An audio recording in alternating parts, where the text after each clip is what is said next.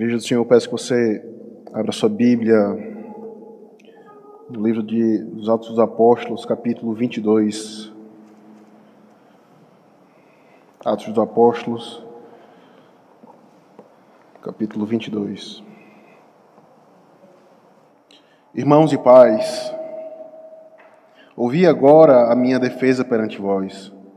Quando ouviram que lhes falava em língua hebraica, guardaram ainda maior silêncio e continuou. Eu sou judeu, nasci em Tarso, da Cilícia, mas criei-me nesta cidade e aqui fui instruído aos pés de Gamaliel, segundo a exatidão da lei de nossos antepassados, sendo zeloso para com Deus, assim como todos vós o sois nos dias de hoje. Persegui este caminho até a morte, prendendo e metendo em cárceres homens e mulheres, de que são testemunhas o sumo sacerdote e todos os anciãos. Destes recebi cartas para os irmãos e ia para Damasco no propósito de trazer manietados para Jerusalém os que também lá estivessem para serem punidos. Ora, aconteceu que indo de caminho e já perto de Damasco, quase ao meio-dia, repentinamente grande luz do céu brilhou ao redor de mim. Então caí por terra e ouvindo uma voz que me dizia: Saulo, Saulo, por que me persegues? Perguntei: quem és tu, Senhor? Ao que me respondeu: Eu sou Jesus, o Nazareno, a quem tu persegues. Os que estavam comigo viram a luz e, sem contudo perceberem o sentido da voz de quem falava comigo. Então perguntei: Que farei, Senhor? E o Senhor me disse: Levanta-te, entre em Damasco, pois ali te dirão acerca de tudo que te é ordenado a fazer. Tendo ficado cego por causa do fulgor daquela luz, guiado pela mão dos que estavam comigo, cheguei a Damasco. Um homem chamado Ananias, piedoso conforme a lei, tendo bom testemunho de todos os judeus que ali moravam, veio procurar-me e, pondo-se junto a mim, disse: Saulo, irmão, recebe novamente a vista. Nesta mesma hora, recobri a, vi a vista e olhei para ele. Então ele disse: O Deus de nossos pais, de antemão te escolheu para conheceres a sua vontade, veres o justo e ouvires uma voz da sua própria boca. Porque terás de ser a sua testemunha diante de todos os homens das coisas que tens visto e ouvido. E agora, por que te demoras? Levanta-te, recebe o batismo, lava os teus pecados, invocando o nome dele. Tendo eu voltado para Jerusalém, enquanto orava no templo, sobreveio-me um êxtase, e vi aquele que falava comigo Apressa-te e sai logo de Jerusalém, porque não receberão teu testemunho a meu respeito. Eu disse: Senhor, eles bem sabem que eu encerrava em prisão e nas sinagogas açoitava os que criam em ti. Quando se derramava o sangue de Estevão, tua testemunha, eu também estava presente. Consentia nisso e até guardei as vestes dos que o matavam. Mas ele me disse: Vai, porque eu te enviarei para longe aos gentios. Ouviram-no até esta palavra e então gritaram, dizendo: Tira tal homem da terra, porque não convém que ele viva. Ora, estando eles gritando, rojando em si as suas capas, atirando poeira para os ares, ordenou o comandante que Paulo fosse recolhido à fortaleza e que, sob açoite, fosse interrogado para se saber por que motivo assim clamavam contra ele. Quando estavam amarrando com correias, disse Paulo ao centurião presente: se vos há, porventura, lícito açoitar um cidadão romano sem estar condenado? Ouvindo isto, o centurião procurou o comandante e lhe disse: Que estás para fazer? Porque este homem é cidadão romano. Vindo o comandante, perguntou a Paulo: Dize-me, és tu romano? Ele disse: Sou. Respondeu-lhe o comandante: A mim me custou grande soma de dinheiro este título de cidadão. Disse Paulo: Pois eu tenho por direito de nascimento Imediatamente se afastaram os que estavam para os inquirir com os açoites. O próprio comandante sentiu-se receoso quando soube que Paulo era romano, porque o mandara amarrar. No dia seguinte, querendo certificar-se dos motivos porque vinha ele sendo acusado pelos judeus, soltou-o e ordenou que se reunissem os principais sacerdotes e todo o sinédrio, e mandando trazer Paulo, apresentou-o perante eles. Até que a palavra do nosso Deus, meus irmãos, vamos mais uma vez à presença do nosso Deus em, em oração, rogando a sua bênção para esse momento de exposição dessa palavra. Oremos. Ó Deus bendito, nós te louvamos, ó Pai, porque quando nós nos encontrávamos nus, o Senhor nos vestiu com o teu sangue, com o teu manto de justiça. Nós te louvamos nessa manhã, Pai, porque nós nos encontrávamos perdidos, mas Cristo nos achou por meio de Sua obra. Nós éramos teus inimigos, mas agora nos assentamos à tua ceia como filhos benditos, para celebrar o teu santo nome. Tudo isso, ó Pai, todos esses benefícios são anunciados por meio da proclamação do Evangelho. Portanto, seja generoso para com tua igreja nessa manhã. Nos concede fé para crermos em Cristo como sendo o único Salvador do mundo, como sendo o único mediador entre Deus e os homens, a fim de sermos salvos esta manhã. Por isso, ó Pai, seja glorificado nesta manhã em teu culto, por meio da proclamação do Evangelho. É isso nós oramos em Cristo. Amém. Amém.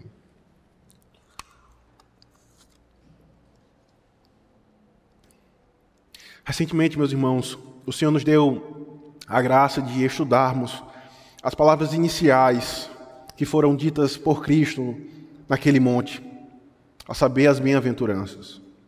Meus irmãos devem lembrar que a última bem-aventurança está extremamente relacionada ao fato de que a igreja de Cristo será perseguida por proclamar o Evangelho está extremamente relacionada ao fato de que o simples testemunhar de Cristo levará muitos a serem perseguidos por amor a Cristo Jesus. No entanto, meus irmãos, não nos enganemos, não nos deixemos ser levados por falsas doutrinas. Jamais seremos bem-aventurados, jamais poderemos ter um galardão nos céus por certo, como herança, enquanto mantivermos as nossas bocas fechadas. A ideia de ser bem-aventurado, como nos é descrito pelo próprio Cristo no Sermão do Monte, aqueles que são perseguidos porque têm um galardão nos céus, anda lado a lado com aquilo que Cristo irá dizer posteriormente em seu sermão. Vós sois o sal da terra. Se porventura o sal vier a ser insípido, como restaurar o seu sabor? De nada serve, a não ser para ser pisoteado pelos homens.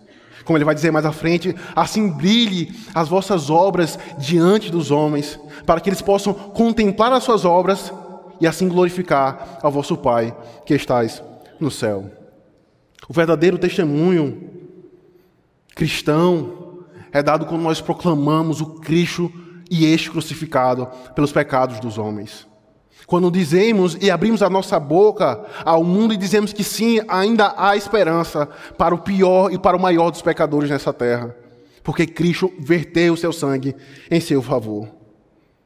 Entanto, aqueles que se apoiam em um jargão diabólico que constantemente está nos púlpitos das, das igrejas, ao dizer: testemunhe a todo tempo, pregue a todo tempo, se possível, use palavras. Esse jargão diabólico que por vezes está na boca de muitos crentes e de muitos pregadores. Aqueles que abraçam esta certeza jamais poderão entender o significado de ser incomparavelmente feliz e de ter um galardão nos céus como herança. Enquanto eles pensam que podem testemunhar de Cristo, enquanto mantêm as suas bocas caladas, as suas bocas fechadas, as Sagradas Escrituras, por sua vez, nos dizem que a fé vem pelo ouvir e ouvir da pregação do Evangelho. Por isso é incompatível afirmar pregue a todo tempo, se possível, use palavras. Porque o Evangelho está extremamente relacionado com a proclamação do Evangelho, com a proclamação de Cristo.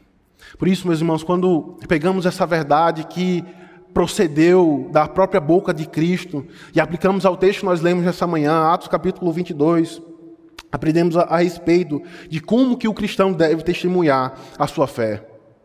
De como que ele deve dizer ao mundo como e onde está a sua esperança. No que consiste o verdadeiro testemunho cristão. E assim nós podemos observar algumas características que o apóstolo Paulo nos mostra por meio do seu próprio testemunho diante daqueles homens. A primeira característica então de como o cristão ele deve testemunhar a sua fé de como um cristão ele deve testemunhar a Cristo como sendo o seu Salvador, é não temendo dizer aquilo que ele era no passado. O apóstolo Paulo, de modo algum, ele foi receoso ao dizer que a sua vida era miserável quando estava parte de Cristo. Essa é a primeira característica daqueles que não temem dizer aos que ouvem a sua fé o que ele era no passado. Ele não tem vergonha de dizer: Eu era um homem vazio. A minha forma de viver era insignificante a parte de Cristo. Mas agora em Cristo eu vos digo isto. A narrativa do capítulo 22, meus irmãos, se os irmãos observarem, marca o discurso do apóstolo Paulo diante daqueles homens que há pouco tentaram tirar a sua vida. Então, tamanha foi a violência, tamanho foi o espancamento que o texto nos vai dizer, se você olhar para o verso 35 do capítulo 21, está na, sua, na, na própria página, no verso 35 do capítulo 21. Tamanha foi a violência, tamanho foi o espancamento, que nos é dito que, ao chegar às escadas, foi preciso que os soldados o carregassem, justamente porque ele não conseguia se sustentar em pé com suas próprias forças. Então, imagine a cena, meus irmãos. O apóstolo Paulo, lavado e encharcado pelo seu próprio sangue, por pregar a Cristo nas sinagogas, como era o seu costume. O verso 27 nos mostra isso, que o apóstolo Paulo estava pregando, pregando no templo, e os judeus viram o apóstolo Paulo, então o agarraram e proferiram mentira ao seu respeito, dizendo ser ele, confundiram ele como um egípcio que havia produzido e feito uma grande rebelião, ou como aquele que estava pregando contra a lei, contra o povo e contra o templo. E quando nós percebemos essa, esse episódio na vida do apóstolo Paulo, como nós já vimos domingo passado, algumas semelhanças elas vão sendo estabelecidas com o nosso Senhor. A semelhança de Cristo, Paulo foi levado para Jerusalém para ser preso. Foi açoitado pelos judeus, assim como Cristo foi. Proferiram mentiras ao seu respeito, assim como fizeram com Cristo. Não és tu o profeta? Profetiza. Aí de cima. E por fim, a semelhança de Cristo, que disse ao seu Pai: Perdoa-lhes, porque eles não sabem o que fazem. Paulo demonstra o seu amor para com aqueles homens, desejando, por meio da pregação, a conversão daquele povo. Então, a semelhança de, de Cristo, a semelhança do, do, seu Redentor, a semelhança do seu Salvador, ele foi açoitado, proferiram mentiras ao seu respeito, mas ele também, diante dos seus inimigos, demonstrou o seu amor ao pregar o Evangelho, desejando a conversão daqueles irmãos. Pensamos que o que o apóstolo Paulo faz agora, no início do capítulo 22, quando ele pede a palavra, não é uma defesa pessoal, como alguns fariam se estivessem em seu lugar. Ele não diz que ele está sendo injustiçado, que proferiram mentiras ao seu respeito, ele não diz que tem direito de não estar sendo punido por causa daquelas acusações. Mas ele usa daquela ocasião que proferiram mentiras para com ele e anuncia tão somente Cristo. Ele usa daquele momento, ainda que diante dos seus inimigos, para pregar a Cristo. E notem que o conteúdo da defesa do apóstolo Paulo, se os irmãos pararem para pensar e olhar o verso 21, é o mesmo conteúdo que o levou a ser esbofeteado. Percebem? Ele havia sido esbofeteado por na sinagoga estar pregando a Cristo. E agora, quando ele pede a palavra, ele repete a mesma coisa. Cristo é o Salvador dos homens, o Nazareno. E daí algumas características nos é mostrada no início do verso capítulo, do, do capítulo 22, quando ele nos diz: Irmãos e pais, ouvi agora a minha defesa perante vós. Quando ouviram que lhes falava em língua hebraica, guardaram ainda maior silêncio. Então perceba duas características que nos está uh, sendo estabelecida nesse verso 2. Aqueles homens não dedicaram o seu tempo, não fizeram maior silêncio pelo fato do conteúdo da mensagem do apóstolo Paulo ser o Cristo, o Messias. Mas já disse que eles fizeram silêncio porque ele falava em língua hebraica, a língua que era utilizada no templo, a língua, como nós já vimos também, que expressava sabedoria, que expressava conhecimento. Então, o coração daqueles homens não estavam sendo guiados para contemplar o Cristo através do Antigo Testamento, mas eles estavam sendo guiados por uma vã filosofia, pela a simples sabedoria do falar hebraico. Outra coisa que nós podemos perceber, e que é uma marca do apóstolo Paulo, e seu coração bobeava esta verdade, é que o apóstolo Paulo, mesmo diante dos açoites que havia sido recebido, que havia recebido, ele não levou em consideração aquilo que os seus inimigos fizeram para com ele, mas tão somente pregou o evangelho. Veja, isso é uma marca, muitas vezes, do cristão ao se deparar com a perseguição ou com a rejeição. Quando algum familiar ou quando algum colega de trabalho nos persegue por sermos cristãos ou rejeita a nossa mensagem, nós temos uma tendência de nos fecharmos para ele e não mais anunciar o, Evangelho. Mas o apóstolo Paulo anunciou o Evangelho no capítulo 21 e, mesmo após sendo açoitado pelos seus inimigos, ele agora novamente demonstra amor ao pregar o Evangelho. E o ponto, meus irmãos, é: se os homens, se os ímpios rejeitam a nossa mensagem, se rejeitam o, cham o chamamento ao arrependimento, nós não devemos nos privarmos e de não pregar o Evangelho. Porque, ainda que os homens venham a nos fazer mal, como fizeram o apóstolo Paulo, eles tão somente podem fazer mal ao corpo, como nós lemos nessa manhã. Não temeis aquele que pode fazer mal ao corpo, mas temeis aquele que pode lançar tanto no inferno, tanto a alma como o corpo.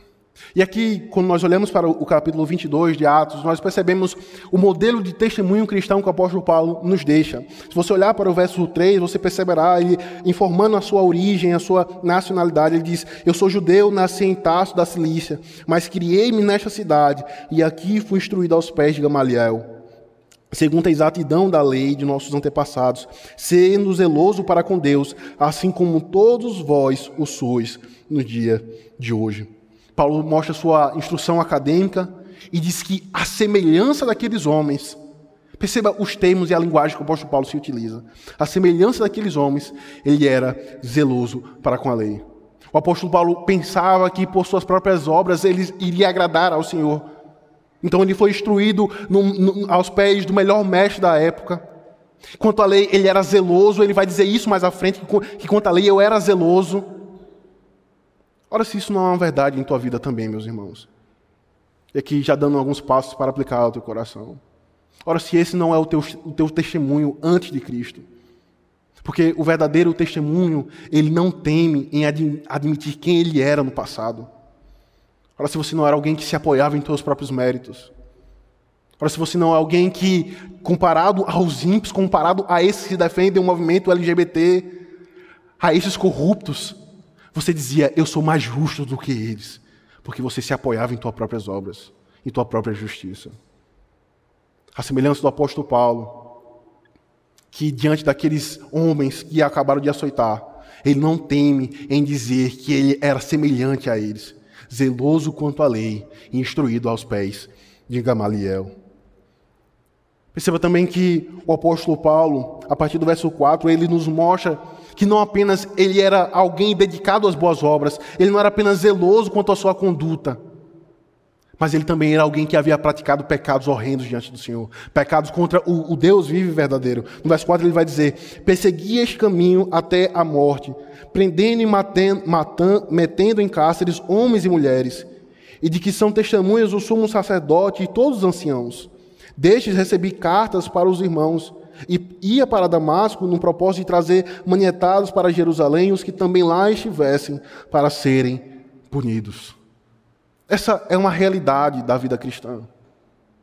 Ou nós nos apoiamos em nossa própria conduta, em nossa própria justiça, ou no passado nós nos entregávamos aos nossos próprios pecados contra o Senhor. Em um grau menor ou maior, ou nos apoiávamos em nossa própria justiça, ou a semelhança do que o apóstolo Paulo nos descreve no verso 4, praticávamos pecados contra o próprio Deus. E essa é uma realidade do testemunho cristão. Nós devemos sim dizer ao mundo quem nós éramos antes de Cristo e quão vazio era o nosso viver. Como também isso serve de consolo. Você pode ser perdoado nesta manhã Ainda que você tenha sido criado na, e nascido em um berço católico romano, onde a ênfase é nas boas obras, ou ainda que você tenha sido criado em um lar ímpio, que nunca foi proclamado Cristo em tua infância, e você na sua juventude se entregou a vários pecados, ainda assim, a semelhança do que o apóstolo Paulo nos descreve nessa manhã, ele não teme em olhar para o passado e dizer: Este passado foi perdoado em Cristo Jesus. Percebe que todo o testemunho, toda a vida do apóstolo Paulo converge para uma realidade: o Cristo, o justo. Como Ananias irá dizer: Este justo me justificou de todo pecado, tanto do, do meu falso zelo, como do meu pecado vil de ter perseguido a igreja de Cristo. Então, essa é a primeira característica do, do verdadeiro testemunho cristão. O cristão, ele não teme, ele não tem vergonha em dizer quem ele era no passado. Veja, não é um emocionalismo, não é uma ideia de dizer, ah, eu fui um traficante no passado, eu era homossexual e assim por diante. Mas é tão somente dizer, eu era um grande pecador, que Cristo me salvou. Era justamente isso que o apóstolo Paulo estava fazendo para com aqueles irmãos. Em segundo lugar, a segunda característica do, do testemunho verdadeiro do, do cristão é mostrar quem ele é agora no presente. Se a primeira característica é não ter vergonha de admitir quem ele era no passado, a segunda característica é ele admitir quem ele é agora no presente. E esse ponto aqui ele é dividido em, em, em dois aspectos, em duas verdades. Nos, o, Paulo, desse, o apóstolo Paulo, por meio desse testemunho, ele nos mostra quem nós somos em Cristo e o que nós devemos fazer. Porque essa é uma realidade do Evangelho. Essa é uma consequência natural. Cristo, ele não nos liberta da condenação do império das trevas para simplesmente nos transportar para o reino da luz do seu amor. Mas ele dá os seus mandamentos, ao ponto de ele dizer: aquele que me ama obedece aos meus mandamentos. Cristo nos mostra quem nós somos, mas ele também nos mostra o que nós devemos fazer. E é isso que o apóstolo Paulo nos mostra nessa manhã, por meio do seu testemunho que estava sendo feito diante daqueles homens. Acompanhe comigo, por favor, a partir do verso 6. Veja se não é isso que o apóstolo Paulo nos mostra. Após ele dizer quem ele era antes de Cristo, ele agora começa a descrever quem ele é após se encontrar com Cristo. Ora, aconteceu que indo de caminho e já perto de Damasco, quase ao meio-dia, repentinamente grande luz do céu brilhou ao redor de mim. Então, caí por terra, ouvindo uma voz que me dizia: Saulo, Saulo, por que me persegues? Perguntei: Quem és tu, Senhor? Ao que me respondeu: Eu sou Jesus, o Nazareno, a quem tu persegues. Os que estavam comigo viram a luz, sem contudo perceberem o sentido da voz de quem falava comigo. Então perguntei: Que farei, Senhor? E o Senhor me disse: Levanta-te, entre em Damasco, pois ali te, te, te dirão acerca de tudo o que te é ordenado a fazer. Então Ficado cego por causa do fulgor daquela luz, guiado pela mão dos que estavam comigo, cheguei a Damasco. Um homem chamado Ananias, piedoso conforme a lei, tendo bom testemunho de todos os judeus que ali moravam, veio procurar-me e, pondo-se junto a mim, disse: Saulo, irmão, recebei novamente a vista. Nessa mesma hora, recobrei a vista e olhei para ele. Então ele me disse: O Deus de nossos pais de antemão te escolheu para conheceres a sua vontade, veres o justo e ouvires uma voz de sua própria boca. Então, o apóstolo Paulo, após descrever quem ele era antes de Cristo, ele mostra aqueles irmãos, aqueles judeus, aqueles anciãos, que por meio de cartas que eram dadas por aqueles anciões, ele ia, anciãos, ele ia e perseguia os cristãos. Eles matavam, ele colocava em cárcere. E nos é destacado nesse texto o que o apóstolo Paulo nos diz que após se encontrar com Cristo, uma grande luz ao meu dia veio ao seu encontro e, o levou prostrado aos chãos. Perceba, a luz do meu dia não foi o, o, suficiente para incomodar a sua vista, mas a luz que veio ao seu encontro o levou prostrado aos, chão, aos chãos, mostrando ao apóstolo Paulo que Cristo, ele não é apenas aquele que curva o homem diante de Sua majestade, mas Ele é a luz do mundo que brilha na escuridão do coração do homem e o leva a reconhecer Cristo como seu Salvador. Perceba que essa é uma característica da verdadeira conversão. Perceba que o apóstolo Paulo, de forma detalhada, nos descreve nessa manhã, não deve nos passar despercebido. O apóstolo Paulo, após se encontrar com Cristo, ele agora se encontra incapaz Perceba como a vida do apóstolo Paulo ela vai sendo mostrada nessa narrativa. Ele começa o seu discurso, a sua defesa, dizendo que quanto à lei ele era zeloso, alguém que era capaz, por meio de suas próprias obras, agradar ao Senhor, mas após se encontrar com Cristo, ele agora é humilhado. de modo que a sua instrução acadêmica, a sua nacionalidade, quem ele era perante a lei, não significava nada. Esse é o testemunho do verdadeiro cristão e deve ser o testemunho contínuo de nossas vidas. Nós não apenas em um determinado momento, pela providência do Senhor, reconhecemos a Cristo como nosso Salvador, mas deve ser uma marca do cristão contínuo a testemunhar que ele se encontra prostrado diante de Cristo. Com glória, meus irmãos. Tem aqueles que, após 20, 30 anos de conversão, continuam a dizer: Eu necessito de Cristo. Porque nesses 20, 30 anos eu adquiri tanto, tanto conhecimento do Evangelho, mas eu ainda me encontro muito limitado e falho. Ele se, ele se encontra continuamente prostrado diante do Senhor, reconhecendo a sua graça.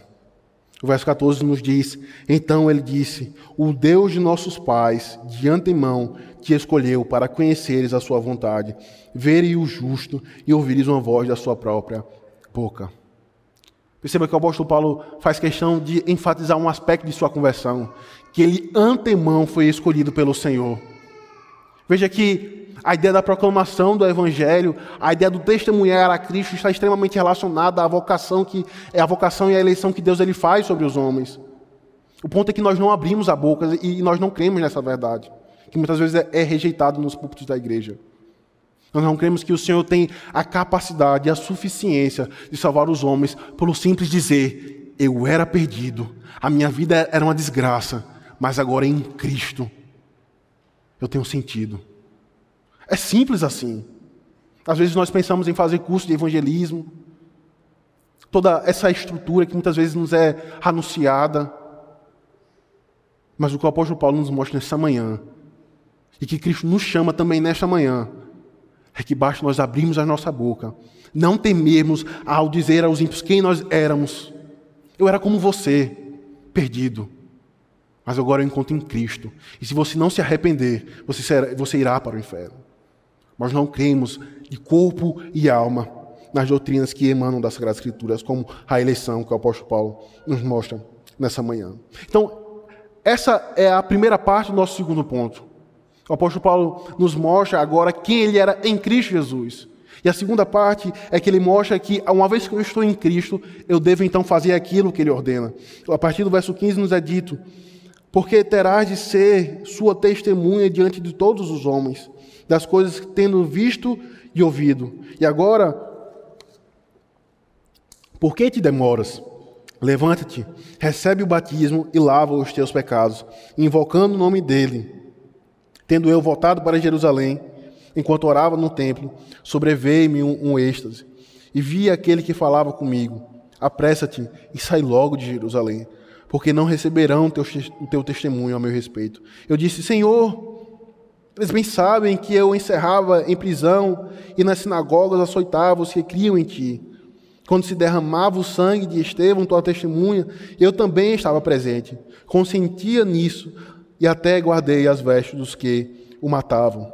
Mas ele me disse: Vai, porque eu te enviarei para longe aos gentios. Perceba que é uma característica do verdadeiro crente. Ele não apenas é salvo por Cristo, mas a semelhança do apóstolo Paulo diz: Senhor, o que eu devo fazer?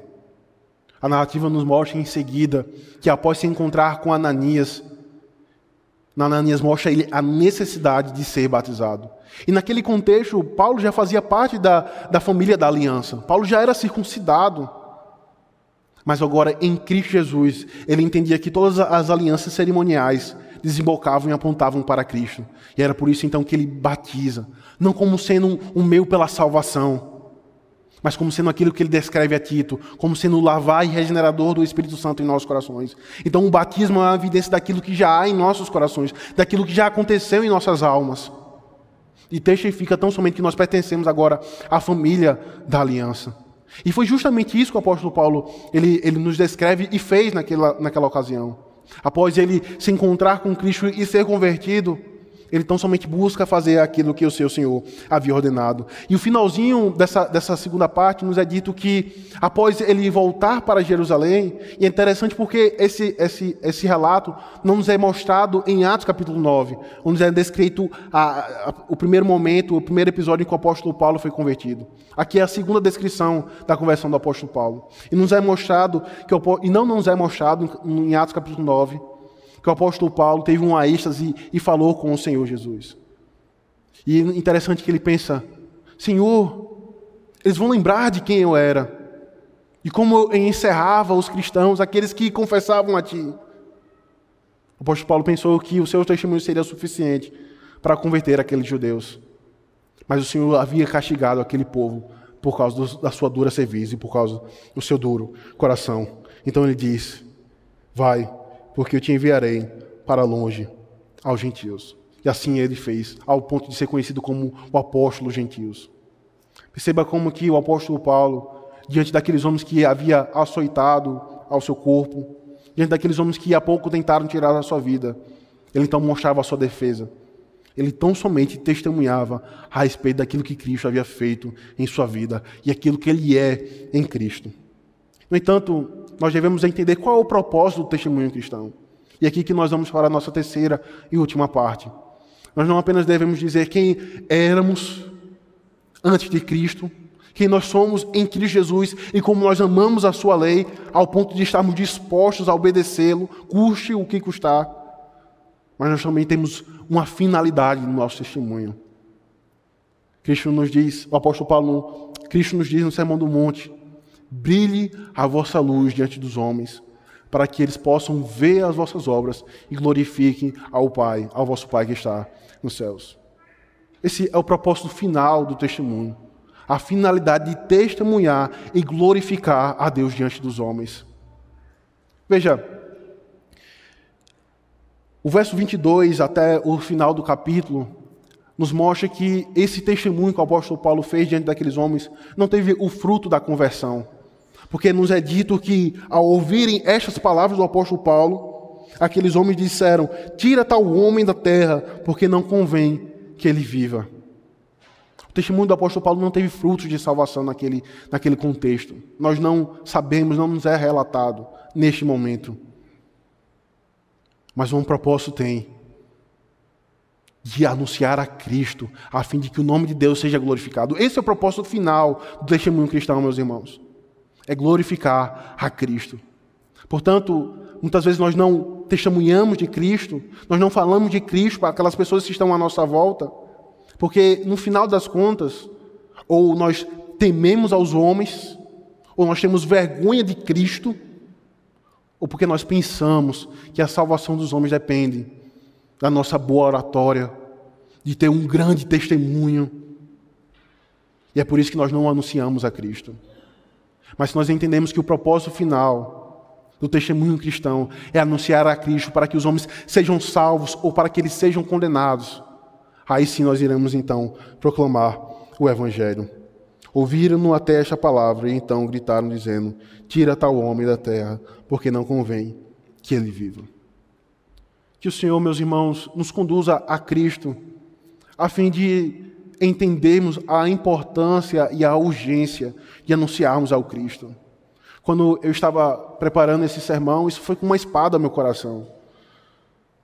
Porque quantas vezes há oportunidade de proclamar o Evangelho e nós não fazemos. E daí alguns irmãos devem lembrar do, do momento da, da, que a gente fazia o, o, evento lá na Cracolândia. E como nós anunciávamos, anunciávamos o Evangelho aqui no bairro de Vila Guarani. Mas são momentos específicos da nossa vida. O testemunhar de Cristo não é uma prática constante do nosso viver. Faça, marque um evangelismo na igreja. Provavelmente toda a igreja, sendo, tendo uma grande expectativa, toda a igreja irá comparecer. E aí nós iremos fazer um evangelismo no bairro. Mas isso não será uma prática nas nossas vidas. Isso nos constrange, meus irmãos, a importância e a urgência de testificarmos a Cristo como sendo o nosso Salvador. Cristo nos diz que se nós nos envergonharmos diante, eh, se nós nos envergonharmos a respeito do seu nome, ele também se envergonhará diante do Pai. mas aquele que me confessar diante dos homens, eu também o confessarei diante de meu Pai que está nos céus. Que o Senhor nos conduza a Cristo, a fim de sermos abençoados e a fim de ter a coragem de dizer aos homens quem nós éramos antes de Cristo, quão vazio era nosso viver, quem nós somos em Cristo, como nós amamos a Sua lei, e que entendamos que o propósito do, do testemunhar de Cristo é glorificar a Deus ou levar os homens à condenação, caso eles rejeitem o Evangelho. Que o Senhor nos abençoe em Cristo. Amém.